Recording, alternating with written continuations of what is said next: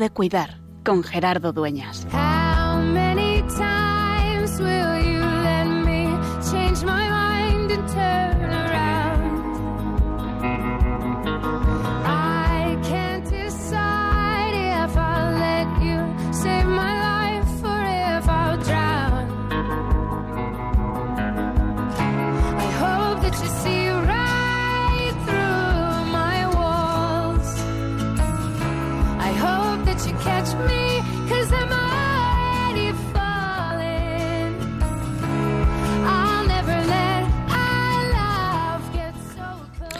Ya estamos en el mes de noviembre.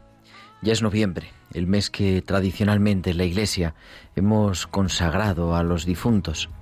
El mes de rezar por aquellos que se nos han adelantado en el camino de la vida y que ponemos en las manos del Padre. Aquellos por los que pedimos para que se hagan presentes en el cielo para siempre, para que Dios los acoja en su infinita misericordia. Ya la semana pasada comenzábamos en estos especiales que llevamos todo el mes de octubre y todo el mes de noviembre, de elaborando nuestros duelos.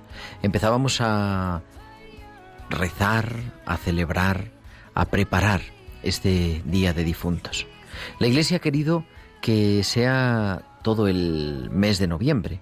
De hecho, hace unos, unas semanas la Penitenciaría Apostólica de la Santa Sede emitió un decreto en el que la indulgencia plenaria que habitualmente se concede nada más en, los días de la, del 1 al 8 de noviembre se pudiera hacer durante todo el mes para que se puedan visitar con seguridad los cementerios, visitar a nuestros difuntos o aquellos que no puedan visitarlos por condiciones de enfermedad o por esta pandemia, que puedan lucrar las indulgencias plenarias por los fieles difuntos durante todos los días del mes con las condiciones establecidas habitualmente de comunión eucarística, confesión sacramental cuando sea posible y la oración por las intenciones del Papa. Es una manera de expresar como iglesia el cariño por los difuntos, el cuidado por aquellos que ya no están aquí, pero que siguen siendo parte de la iglesia, de aquellos que están en camino del cielo, de aquellos que se nos han adelantado y que nos recuerda que esa es nuestra patria definitiva. Hoy, por eso, con todo el duelo en el corazón y poniendo nombre, rostro a quienes se nos han adelantado, a quienes han fallecido, a quienes ponemos en las manos de Dios, nos queremos seguir recordando que es y sigue siendo siempre tiempo de cuidar.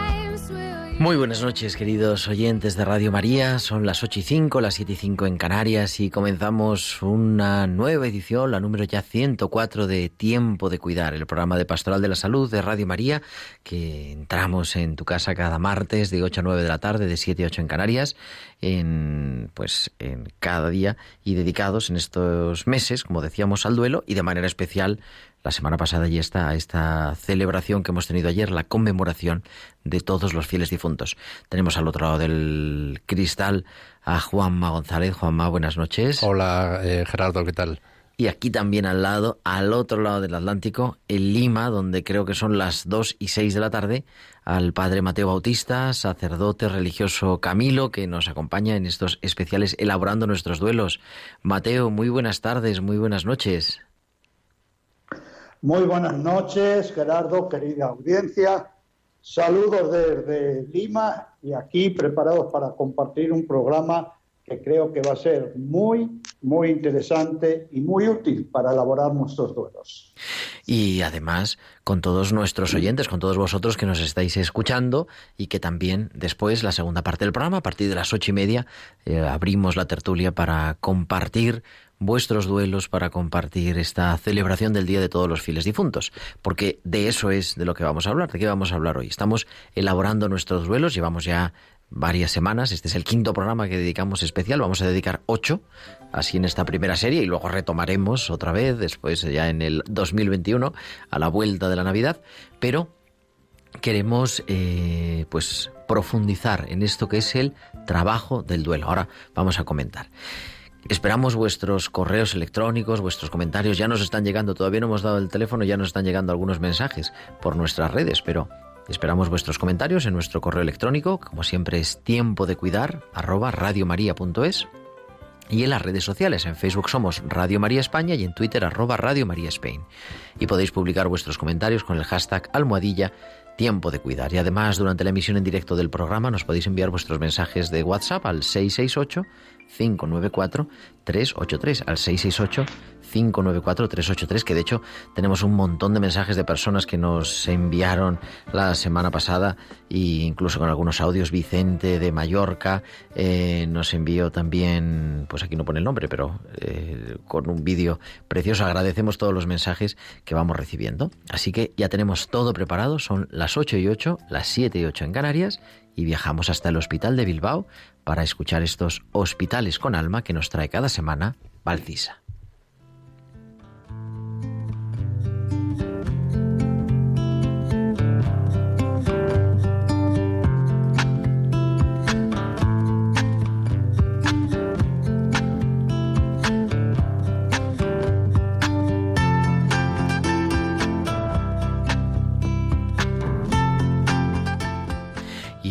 Muy buenas noches. Buenas noches Gerardo y buenas noches también a todos los oyentes. La voz en el desierto. Suenan muchas voces en el hospital. Muchas de ellas son escuchadas, pero muchas más pasan desapercibidas, resonando en los pasillos como si de un desierto se tratase. Estas voces tienen dueños, testigos de una realidad de lo que viven. Sus palabras, su honor, su vida, nos abren las puertas a conocerlos. Y nosotros no siempre hacemos caso o ni lo tenemos en cuenta. Buscamos miles de razones o excusas para no escucharlas, autoengañándonos que no son dignas de dedicar nuestro tiempo, que no nos aportarán información necesaria para el diagnóstico y el tratamiento que suponemos. No dejemos que haya pacientes cansados de hablar, que no se cansen de gritar, que sus voces no se apeguen para convertirse en el silencio de dolor, conformismo y triste aceptación. Que estemos ahí para recogerlas, cuidarlas y darles el valor que tienen. Sus voces, nos parezcan oportunas o inoportunas, suenan y nos hablan.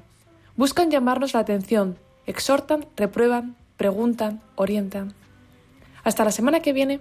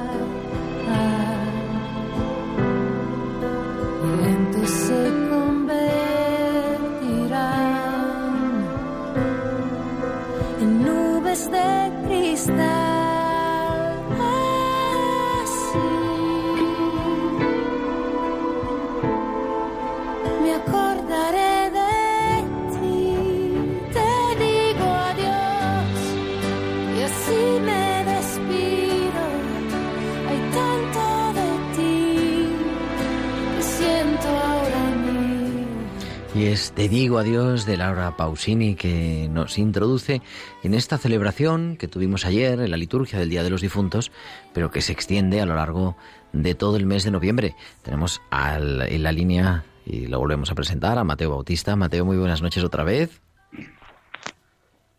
Gracias, Gerardo. Sí, y seguimos profundizando en este tema tan interesante en este tema que así hacemos un rápido resumen de qué es lo que hemos visto en estos días, ¿no? Hemos visto pues eso que decía yo al principio, que el duelo es un trabajo, es un proceso y que por lo tanto hay que esforzarse, que nos tenemos que confrontar con las causas para hacer ese camino del duelo y que, nos decía el padre Mateo Bautista, el trabajo del duelo es abrir las ventanas al sufrimiento. Con algunas notas, intensidad, duración, que echa raíces, que hay que confrontarlo con actitud positiva, pero también con acciones concretas. Y la semana pasada, si recuerda a los oyentes más fieles, dábamos algunas, pues algunas notas, algunos criterios para empezar a preparar la celebración del Día de los Difuntos o del mes de los difuntos, tanto en el duelo como en la forma, en los ritos, ¿no? en, en ese recordar lo vivido. Y decía Mateo tres verbos. Recordar, o sea, traer al corazón, no solo emocionalmente, sino pues con todo el ser, ¿no? Meditar, un momento de pensar, momento de silencio, porque es un trabajo así de fondo del duelo, que es la muerte, y como la muerte ha de ser educadora de la vida, y celebrar. No celebramos la muerte, pero sí el tránsito, celebrar las, las exequias con sentido de esperanza. Y nos invitaba a hacer ese preduelo. Ahora tenemos que seguir haciendo, pero ahora ya no es preduelo, sino con esa celebración, ¿no, Mateo, de, del día de ir al cementerio, que además el Papa ha extendido que se puede hacer durante todo el mes, o sea que un mes consagrado a la oración, al recuerdo, a las preces por los difuntos. Así es, Gerardo, y decíamos que en el camino del duelo, por tanto, estamos hablando de un espacio temporal.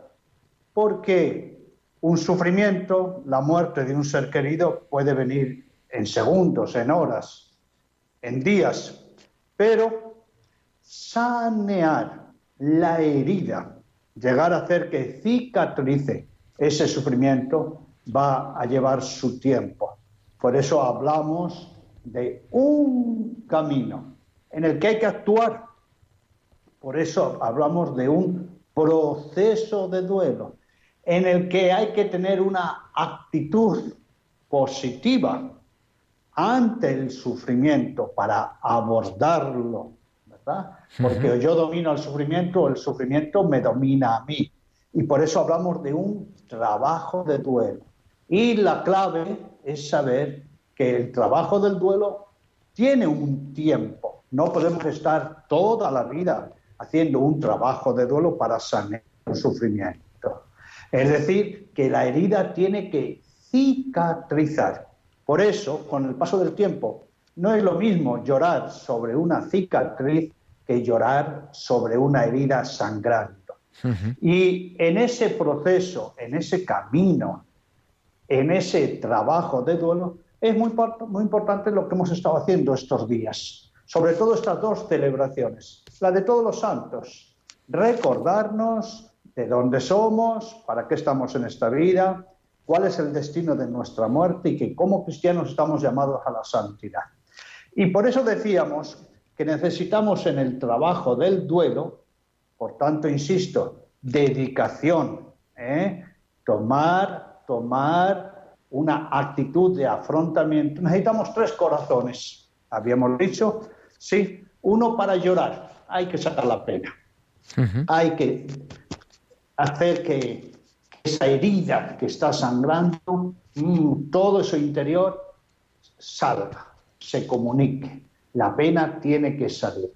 Y el tiempo que sea necesario, pero tiene un tiempo. Entonces, un corazón para liberar la pena. Por eso la celebración de la conmemoración de los fieles difuntos es una fecha muy importante, porque ahí se llora, porque ahí la pena fluye, porque es una ocasión para asumir una realidad. Esto también es muy importante. Si lloramos, el llorar tiene una gran ventaja que es empezar a asumir una realidad. Pero no nos quedamos solo con ese corazón, porque si no, la herida nunca va a cicatrizar. Es decir, si solo nos desahogamos, terminaremos ahogados en nuestro desahogo. Por eso muchos de nosotros conocemos personas que se están desahogando toda la vida y nunca sana. ¿Por qué? Porque hay que dar paso con voluntad firme. Ojo, y vamos a insistir en esto, con voluntad firme, con firme decisión, a un corazón que recuerde con la mente y con el corazón afectivo todo lo bueno que hemos vivido. No se puede estar llorando sobre lo negativo, llorando sobre una pena sufriente. No, los duelos es para saborear también lo vivido, los buenos momentos, los proyectos realizados, ¿eh? lo que se convivió pero no nos quedaremos solo con un desahogo de la herida para que cierre, no nos quedaremos solo con un recuerdo del pasado. Celebramos la fiesta de todos los fieles difuntos para mirar hacia arriba y hacia adelante. Necesitamos un corazón que mire hacia el futuro, un corazón cicatrizado. Insisto, no es lo mismo llorar sobre la herida abierta que sobre la cicatriz. Y un corazón que tenga saneado el sufrimiento.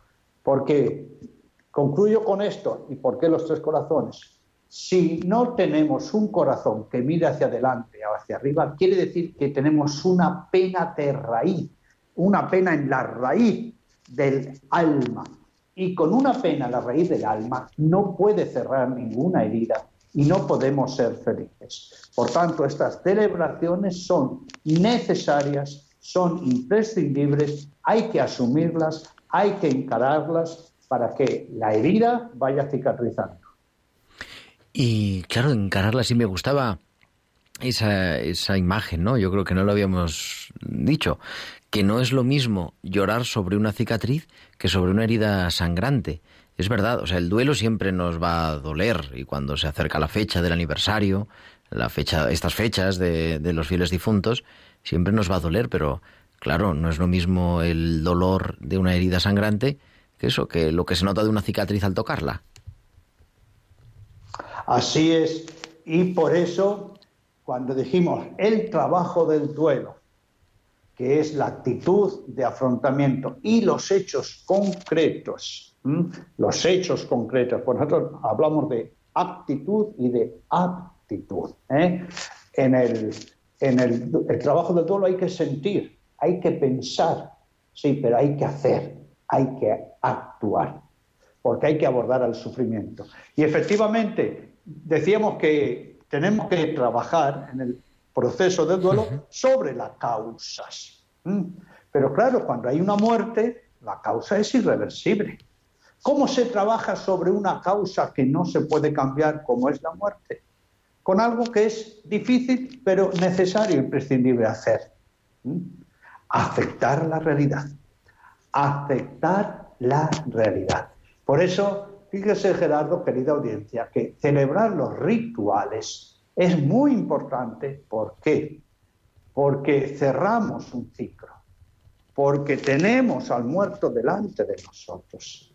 Porque nos entra por los sentidos, porque le despedimos con el afecto y con todo nuestro cuerpo, porque asumimos la realidad, porque lo homenajeamos, porque lo entregamos a Dios y porque aceptamos que la vida de Él, del ser querido, va en Dios y la nuestra sigue. Claro, ¿esto qué, qué implica? Estamos haciendo todo un trabajo sobre la causa de la muerte. Por eso, si yo parto de que no acepto, no acepto una realidad, e, entonces mi herida sigue sangrando. Por eso el trabajo del duelo no solamente es emocional, si no hago un duelo mental, relacional, valórico y espiritual, me quedaré siempre con una herida sangrante. Por eso es muy importante, insisto, todos los velatorios, las exequias, los entierros, los trabajos posteriores de duelo, los aniversarios, los novenarios, porque es trabajar sobre la aceptación de una realidad. El segundo punto es el tiempo. El trabajo del duelo ¿eh? lo tenemos que hacer con el tiempo, no el tiempo con nosotros. Si nosotros esperamos que el tiempo sane nuestras heridas, el tiempo nos va a serenar, atención, nos va a aliviar, va a sedar, pero no va a meter el bisturí. Incluso corremos el riesgo de que nos quedemos en el pasado y que vivamos como en el pasado. El tiempo fluye. ¿En qué consiste el trabajo del duelo? En que yo me suba al tiempo, no me pare en el tiempo o no viva en el pasado. Entonces no es el tiempo, es lo que hacemos con el tiempo. Por eso al celebrar cada año, y el celebrar en concreto las exequias, el novenario, los 30 días, ¿eh? cada mes, ¿qué nos está recordando? Que la vida sigue para nosotros, que nuestro ser querido está en la eternidad. Pero aquí viene ya la cuestión que hemos indicado otras veces. Si yo no puedo cambiar la causa, en este caso la muerte, si el tiempo sigue adelante, ¿cómo saneo de raíz un sufrimiento? Cuando hago un trabajo sobre mi persona. Por eso, ahí volvemos a que hay que cicatrizar esa herida. Y ese trabajo lo tengo que hacer en todas y cada una de las dimensiones, porque, insisto, con una pena profunda en el alma, nadie cicatriza, nadie es feliz y nadie se lanza al futuro para vivir una vida plena. Hace dos semanas, porque la semana pasada introdujimos esto de ir preparando, yo creo que tan importante, ¿no? Como, como nos decía, la celebración de los difuntos, pero ya hace 15 días, el 20 de octubre, lo pueden ver en nuestro podcast porque tenemos todos los programas subidos en radiomariapodcast.es, ahí entra en tiempo de cuidar. Hablábamos eso de la elaboración multidimensional del duelo que un poquito ya nos empezaba a plantear Mateo.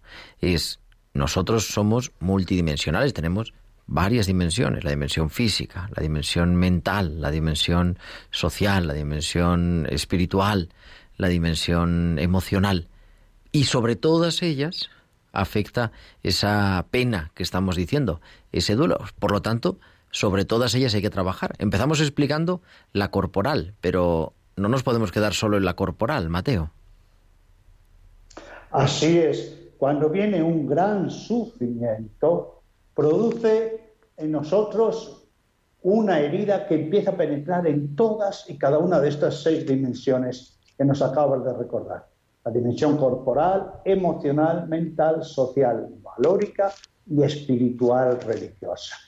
Y si el sufrimiento es muy intenso, si es un sufrimiento existencial, ¿Qué pasa? Que entramos en una situación de un gran estrés. Y por eso, fíjese que cuando estamos en esa gran sensación y expresión de distrés, de mal estrés, ¿qué notamos? Mucha ansiedad. Eh, nos ponemos en un cuadro profundamente de angustia. ¿Y qué notamos corporalmente, orgánicamente? Que nos duele todo el cuerpo, que el sufrimiento pesa sobre nuestras espaldas, que nos aprasta, los dolores de cabeza, las pesadillas. Y si encima nos tragamos el sufrimiento y no lo hablamos, no lo lloramos, no lo desahogamos, tenemos dolores estomacales. Eh, como es el momento muy fuerte de un gran estrés, de un estrés postraumático, duele todo el cuerpo. Por eso es muy importante que hagamos una expresión del sufrimiento, no solo a nivel corporal, sino con la palabra. Porque si no hablamos el sufrimiento, los órganos gritan, es la psicosomatización. Pero ¿qué pasa? Ese sufrimiento, ¿dónde, ¿dónde golpea fortísimamente? En la vida emocional, en nuestra dimensión emocional. ¿Por qué se caracteriza un sufrimiento porque nos da un rostro, lo que llamamos la cara del sufrimiento. Dígame, ¿acaso no se le conoce en el rostro a una persona que sufre? Basta con mirarle los ojos, es el rostro del sufrimiento. Y ahí, ¿cómo golpea el sufrimiento? En los cuatro sentimientos básicos. alegría, tristeza, miedo y mucha bronca. Sí, al sufrimiento lo conocemos primero, la alegría. ¿Qué pasa? Desaparece, queda como desterrada.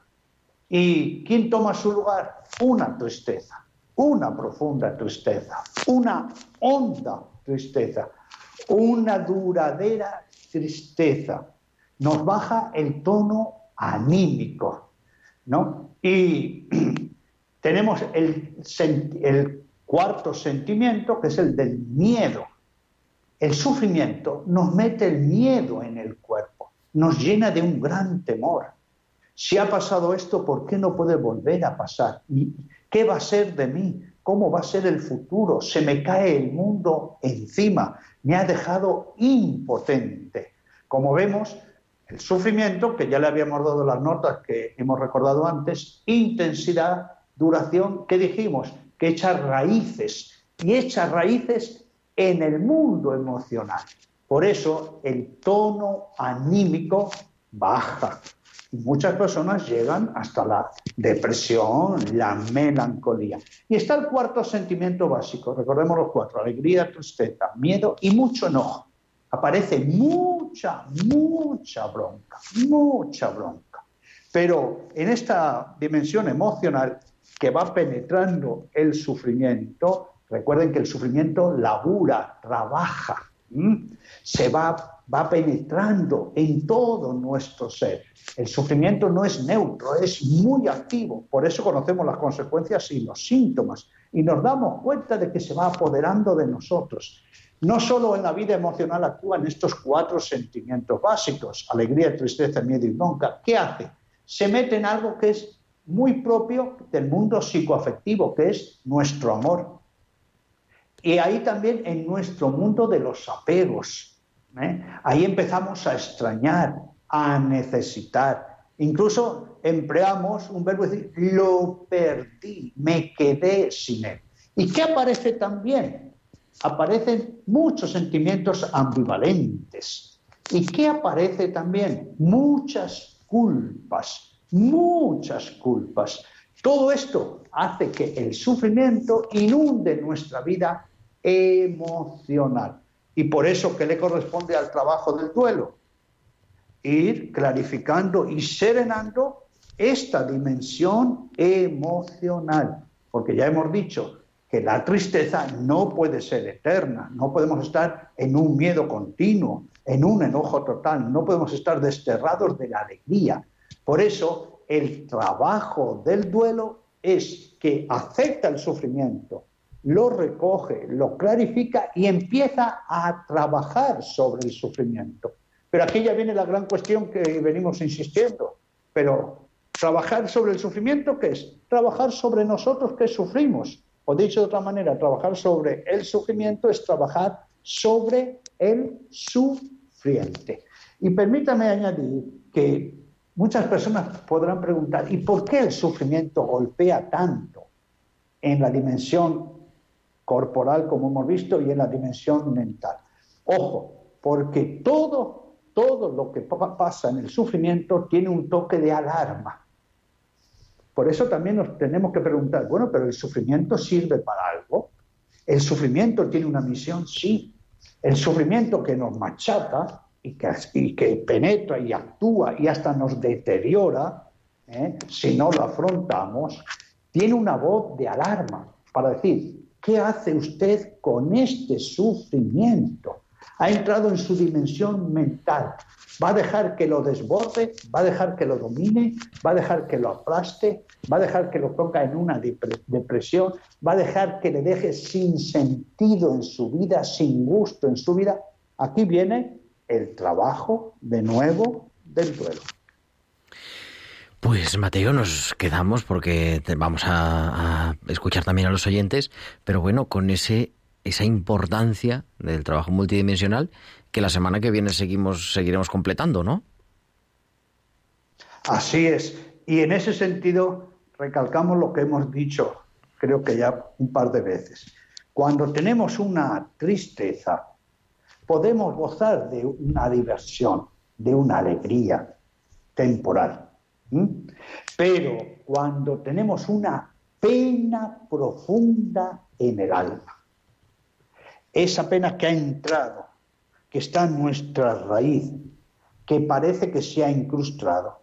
Si no la sanamos de raíz, nunca seremos una persona plenas, nunca seremos una persona felices, nunca miraremos el futuro hacia adelante. Por eso, por eso, ¿qué nos jugamos en el trabajo del duelo? Nos jugamos la esencia de nosotros mismos. Por eso el trabajo del duelo es una filosofía de la vida. Por eso no podemos ser desbordados. Y aquí de nuevo la cuestión nos volvemos a plantear para dejándola en voz alta. Si no puedo cambiar la causa que es la muerte, la muerte de un ser querido, si el tiempo no lo puedo parar, porque sigue hacia adelante, entonces, ¿cómo saneo el sufrimiento? Solo hay una manera, haciendo un cambio en la vida del sufriente. ¿Qué hay en mí que yo tengo que cambiar, que tengo que asumir, que tengo que transformar, que tengo que ver de otra manera? Solo se transforma el sufrimiento cuando se transforma el sufriente. Por eso el trabajo del duelo es un trabajo de mucha voluntad. Y de nuevo la disyuntiva, o yo domino al sufrimiento o el sufrimiento me domina a mí. Pues son las 8 y 32, estamos en directo en Tiempo de Cuidar en Radio María, las 7 y 32 en Canarias, y vamos a abrir la tertulia con nuestros oyentes. Os recuerdo el teléfono de directo para participar, el 91 005 9419, 91 005 9419. Pero antes tenemos a Inma Rodríguez Torné, nuestra doctora en Biblia, la directora de la revista Tierra Santa, y sus pinceladas bíblicas.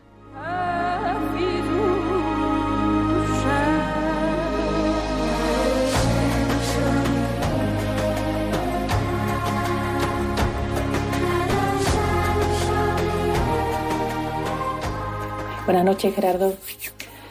Hoy en nuestra pincelada bíblica sigo con Job, que ya comencé la semana pasada. Es un personaje y un libro que dan para mucho.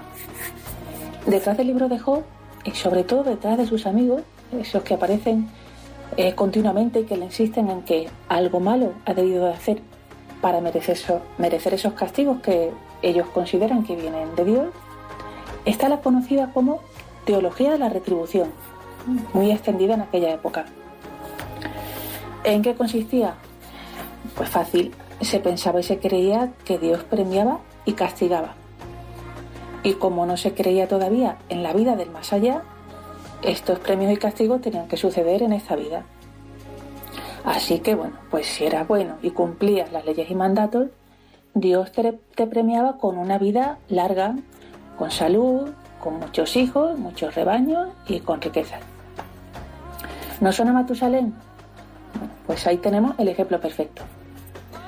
Y si no cumplías con tus deberes religiosos, Dios te castigaba con una vida corta, con enfermedades y con pobreza. Ese es el esquema que tienen detrás los amigos de Job, que seguramente se aprendieron muy bien esto en la catequesis de la época y se la recordaban una y otra vez a nuestro personaje. Esto le irritaba muchísimo a Job porque por más que buscaba no encontraba sus faltas. Y recordemos que, el libro de Job es una novela didáctica, pertenece al género de la novela didáctica, es decir, eh, es una especie como de ficción, aunque tenga algún dato histórico, pero se escribe como, como ficción con la intencionalidad de transmitirnos algo, de enseñarnos algo. Eh, digo, pues bueno, eh, se ve que es novela porque como bien dice la Biblia, hasta el justo peca siete veces, es decir, que, todos pecamos, ¿no? Eh, Job es en esta novela el justo, el paradigma del justo que sufre inocentemente. Porque este libro bíblico, como ya dije, corregido y aumentado en la época del destierro a Babilonia, pone en duda esta teoría tan simplista que todavía tenemos metida en el inconsciente. Eh, bueno, tanto que incluso en nuestra época escuchamos eso de Dios te va a castigar o ¿qué he hecho yo para que Dios me castigue así? Al final del libro se verá que Job resiste ante estas explicaciones un poco mojigatas y simples y se mantiene firme dialogando con Dios. Reza, se enfada, le increpa, pero como ya dijimos, su gran virtud fue permanecer al lado de Dios en el dolor. Y ahí le encontró a un Dios que rompía los moldes de los esquemas humanos de premio y castigo. Dios, al final del libro, le salió al encuentro. ¿Quieres saber cómo fue esa aparición de Dios y lo que hablaron él y su amigo? Pues tendrás que esperar una semana. Dentro de siete días desvelaremos este misterio. Así que hasta la semana que viene, Gerardo y, todos los amigos. Pues hasta la semana que viene, Inma Rodríguez Terné y sus pinceladas bíblicas.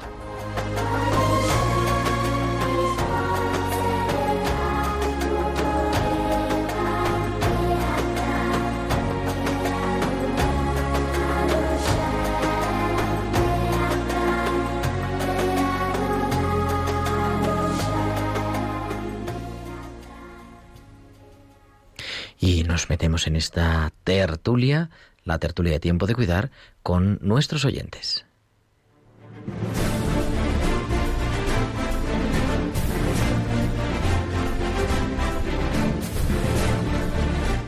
Y estamos con Mateo Bautista desde Lima en directo y se nos incorpora desde la provincia de Alicante María. Muy buenas noches. Hola, buenas noches.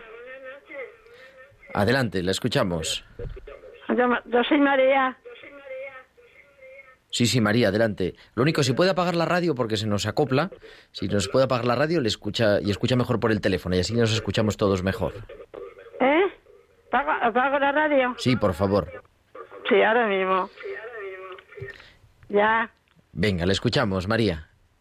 Es que mire, yo eh, te- tengo, estoy muy triste porque murió mamá y un hermano mío hace hace poco. No he podido tan siquiera ni decirle adiós a ninguno de los dos, uno en Francia y otro en Salamanca. Entonces, tampoco, bueno, ayer estuve en una misa que celebraron una misa por mamá y otro por mi hermano. Entonces tampoco he podido hablar con la familia porque no, no ha podido ser, no, no les interesa mucho, ¿sabe? Mi hermano es un muchacho que hace poco que ha muerto y era muy bueno porque re- resulta que, que él ayudaba mucho a las personas que eran que necesitaban que eran bastante bastante pobres y él los ayudaba mucho y, y mamá pues también era una persona que de- decían eh, el cura cuando murió en el hospital que era una mujer santa entonces yo estoy muy triste y yo no no puedo soportarlo porque en la familia no no hablan de ello ¿sabes? Pues María, le vamos a, a contestar por la radio y le va a contestar ya Mateo Bautista. Mateo. Gracias, María. Y son muertes muy cercanas. Son muertes también a la distancia, como usted nos acaba de decir. Y son muertes donde no ha habido despedida. Un adiós cercano, seguramente por las circunstancias en que estamos viviendo. Entonces, todos estos factores son importantes a la hora de hacer un trabajo de duelo. Y el tiempo cuenta, María. En el, a la hora de elaborar los sufrimientos, uno tiene que ser paciente, no pasivo, pero paciente consigo mismo. Sí, se tiene que dar como esa caricia positiva, saber que el tiempo es un aliado del trabajo del duelo, que nos va a empujar hacia el futuro, pero no es lo que hacemos con él, pero sí que tenemos que aceptar que el paso del tiempo nos va a ir serenando y nos va a ir dando la capacidad de aliviarnos y de encarar con más lucidez estas situaciones. El otro punto que veo que usted nos ha dicho que es también muy importante es cierta dificultad para dialogar en familia sobre el hecho de la muerte. ¿eh? Por eso es muy importante que al sufrimiento lo lloremos, sí, que a la pena hagamos el gemido, lo expresemos corporalmente, en nuestras lágrimas, pero eso inicialmente es muy bueno, pero tenemos que hacer que después el sufrimiento tome palabra, dar palabras al sufrimiento. Y es fundamental, yo diría imprescindible, elaborar y hablar, hablar con aquellos que comparten el sufrimiento.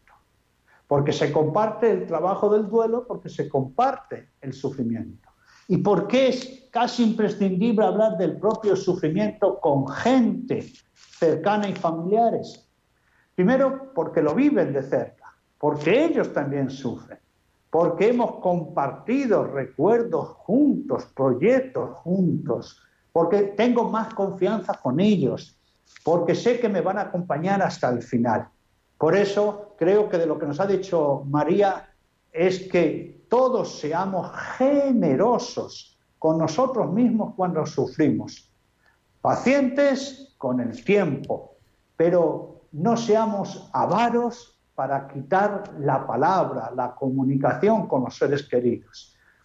No, no, nos dejemos, no nos abandonemos a nosotros mismos, tengamos la humildad y la grandeza de pedir ayuda y de dejarnos ayudar. Por eso, ese trabajo de duelo tiene como unos rudimentos, ¿verdad? Tiene unos pasos. Y el primero y más elemental es el desahogo. Porque ya hemos dicho que primero el sufrimiento se siente en el cuerpo y después se siente en el mundo emocional. Y esa tristeza, ese miedo, esa bronca, esos apegos, esas culpas posibles, hay que tratarlas, aceptarlas, dialogarlas y sanearlas. ¿Y qué mejor que en familia y con amigos de confianza? Pues sí, nos incorpora también a la tertulia porque ha llamado nuestro teléfono del estudio al 91 005 9419 desde la provincia de Gerona. Estela, Estela, muy buenas noches. Hola, buenas noches. Eh, me ha gustado mucho escuchar todo lo que habéis hablado en el programa y por eso me ha animado. Bueno, siempre me gusta cuando siempre que escucho la radio, María, y llamo porque, bueno, por el impulso que he sentido de que eh, yo me encuentro en una situación muy extraña y es que yo sí por desgracia sí sé lo que son pasar duelos por mi padre, mi hermano y más personas, pero en este caso me encuentro en que tengo tres duelos acumulados de la misma persona y es porque yo salía con un chico, dejamos la relación, yo ahí tuve una crisis existencial, no entendía nada, pero bueno, poco a poco se me fue pasando como pude y el resultado es que cuando justo empezaba como a sobreponerme un poco de esa sensación de pérdida, porque incluso es, es como gracioso, ¿no? Sentía como si me hubiera abandonado mi marido, pero a la misma vez eh, tuviera, o sea, fuera viuda. La cuestión es que al cabo de, del año y poco más de, de haberlo dejado, pues, bueno, casi dos años ya, pues me he enterado dentro de la pandemia que él había fallecido y además que se había suicidado. Entonces, me encontré con que no había terminado el duelo de haber dejado la relación, con el fallecimiento suyo y en la forma en la que fue y se me está haciendo muy duro, muy duro hasta el punto de que, bueno, soy consciente que, que no sé si es que tengo una depresión o, bueno, en fin, es la falta de alegría, ya la perdí desde el primer momento, y por eso que todo lo que habéis estado comentando lo reconozco en mí. Sí que tengo que decir que gracias a Dios eh, pertenezco a un grupo de oración de madres eh, y entonces pues eh, rezamos mucho, oramos mucho, me ayuda muchísimo ir a misa, Ah, le hice muchas misas y demás, pero no acabo de sobreponerme, porque todo está en la mente, todo es muy, muy de recuerdos y demás. Y bueno, pues necesitaba llamar y, y contároslo y, a ver si me caía algún regalo de, de algo que pudiera hacer, que no estuviera haciendo, o algo que me pudiera ayudar a estar más en paz yo también. Muchas gracias, Estela, por compartir, que nos habla de que no todos los duelos Mateo son por muerte, aunque en este caso, como decía Estela, ¿no? Son tres en uno. Sí, y creo que el regalo nos lo ha dado Estela al comunicarse y darnos este testimonio valiente. Y nos ha dado una clave en este camino. Recuerden, el duelo lleva un tiempo, un proceso. Hay que intervenir. ¿eh? No podemos negar la realidad. Hay que reconocer lo que nos está pasando. Y también Estela nos ha dicho algo importante que hay que asumirlo. Porque si yo ya tomo conciencia de que la situación me está desbordando, me está bajando el ánimo hasta una depresión, y la depresión, recuerden que no es una caída de ánimo, no es una tristeza mayor, no, la depresión es una enfermedad, una patología que invade todas las dimensiones.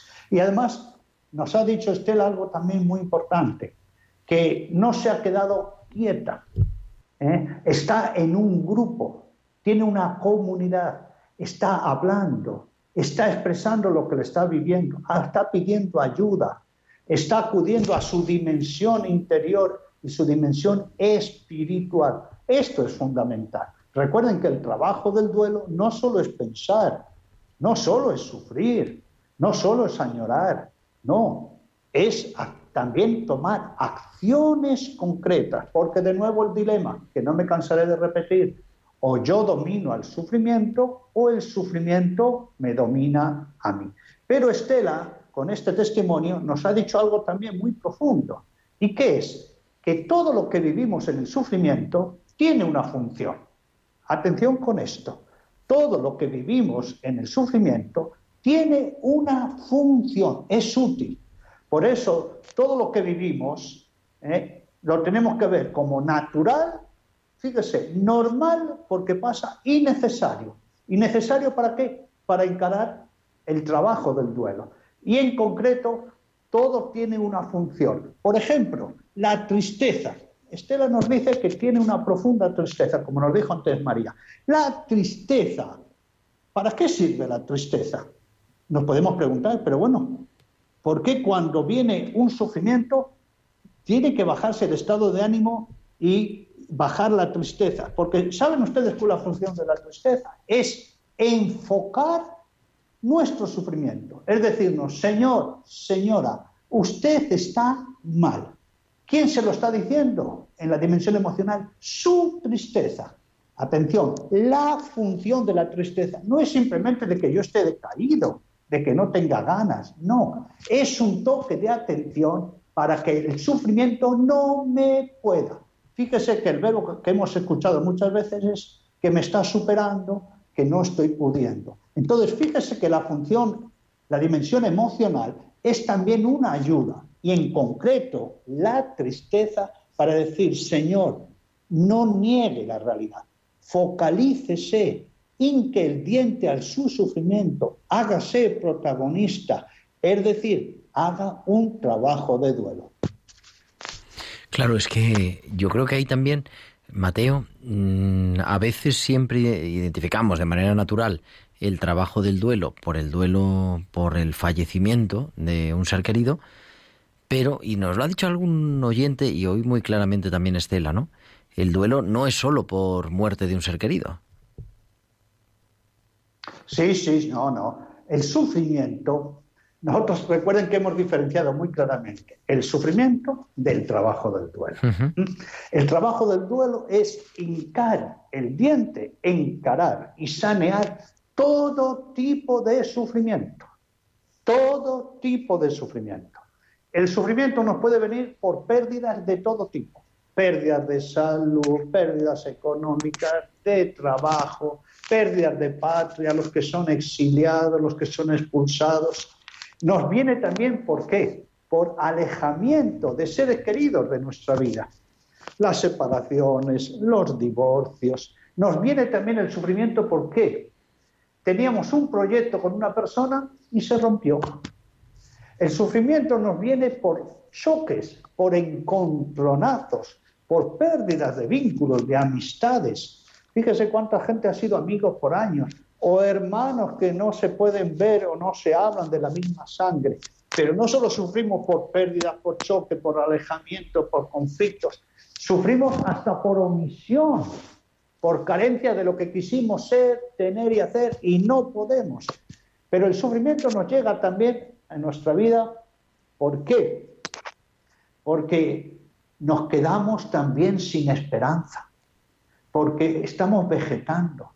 Incluso miren lo que digo, porque no tenemos a quién amar ni en el fondo por quién sentirnos amados. Son los sufrimientos existenciales, cuando la persona se queda en el vacío. Por eso existe el duelo de la esperanza, el duelo de la fe, el duelo del amor. Estoy sola, solo en el mundo y no tengo a quien amar. Y está el duelo, por supuesto, por la muerte de los seres queridos. Todas estas causas, en líneas generales, nos llevan al tobogán del sufrimiento. Llega el sufrimiento a mi vida y ahí es donde yo tengo que encarar este sufrimiento. Por eso, por eso aprovecho también, porque a mí me llegan también, Gerardo, preguntas a mi WhatsApp, y hay una que la quiero compartir de la audiencia. Dice, eh, y está, está en línea, como se dice, si la tristeza tiene esa misión de, de alertarnos, como acabamos de decir, para asumir una realidad, esto es muy importante. Mire, la tristeza tiene la función de que usted no eche su sufrimiento a un lado, no lo niegue, no lo ignore, no lo postergue. Esa es la función que tiene la tristeza. Pero aquí me, están preguntando, ¿y de los otros sentimientos, Padre Mateo? ¿Qué función tienen en, un trabajo de duelo? Entonces, el, el, sufrimiento, de, eh, el sentimiento, perdón, por ejemplo, de la bronca o de la agresividad. ¿Cuál es? Bueno, el de la bronca es primero que yo resisto al sufrimiento. ¿Mm? ¿Por qué? Porque me ha desbordado y me enojo y no lo acepto y me embronco con la vida, con los demás, conmigo mismo, con los dioses y hasta con el muerto. ¿eh?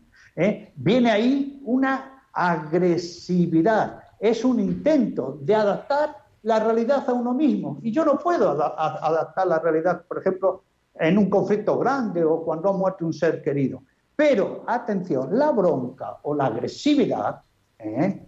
que a veces se da mucho en el interior, aunque uno no lo exprese, tiene otra función. ¿Qué es? ¿Cuál es? Distresar, liberar energías, llevarme a la lucha, salir, salir de una mera resistencia, es decir, afrontar el sufrimiento. ¿Y cuál es el, el, fíjese que esto es muy importante, por eso cuando uno se enoja, uno se enoja en la bronca y le dice, no te enojes, no, deje que exprese su, su enojo, porque eso le está liberando energías para afrontar el sufrimiento. ¿Y cuál es el otro sentimiento que está presente? El temor. El temor. ¿Y por qué es importante el temor? ¿Por qué es importante el miedo? Porque al principio me paraliza, pero el miedo me llama también la atención. Entonces, cuando trabajemos el mundo emocional, tenemos que decirnos que todo nos tiene que ser útil para que asumamos un buen trabajo de duelo. Pues querido Mateo, como siempre nos quedamos sin tiempo, pero la próxima semana estamos otra vez aquí. Muchísimas gracias, querido Mateo Bautista, y hasta la semana que viene. Muy bien, y no nos asustemos si estamos tristes, si hay bronca, si tengo miedo. No, insistimos, eso es normal, natural y necesario. Todo eso nos debe servir para que afrontemos la dura realidad del sufrimiento, para que no la neguemos, no la posterguemos. No tenemos que quemar etapas y, sobre todo algo muy importante, expresarlo. En el mundo emocional la pena tiene que salir, si no nos pudre por dentro. Pero yo no me puedo desahogar solo. Pidamos ayuda, dejémonos ayudar, seamos generosos para escuchar a los que sufren y una vez que vayamos desahogando la dimensión emocional, vamos a pegar un salto, como lo vamos a pegar el próximo día, a la dimensión mental. Pues Porque si no saneamos la dimensión mental, no dominamos el sufrimiento. Ahí nos quedamos, pues hasta la semana que viene. Muchísimas gracias también a Juanma González en el control técnico y a todos los que habéis estado al otro lado de la radio, al otro lado de internet también. Nos dejamos ahora a las 9 de la noche, a las 8 en Canarias, con Historia de la Iglesia con Alberto Bárcena. Un abrazo hasta la semana que viene de vuestro amigo el diácono Gerardo Dueñas.